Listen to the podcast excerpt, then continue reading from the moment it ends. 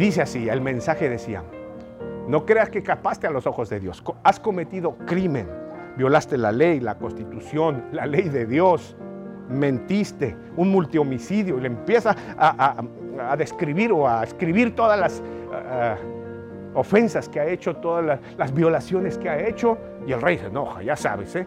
Y lo primero que hace es lo mismo, denostar, dice, ya que te has convertido en mi enemigo, ¿acaso tú eres mi enemigo? Y él dijo, no, te traigo un mensaje, una cartita como la que tú mandaste, se te regresó. Eh, qué lección de la vida esta, ¿no? Se regresa.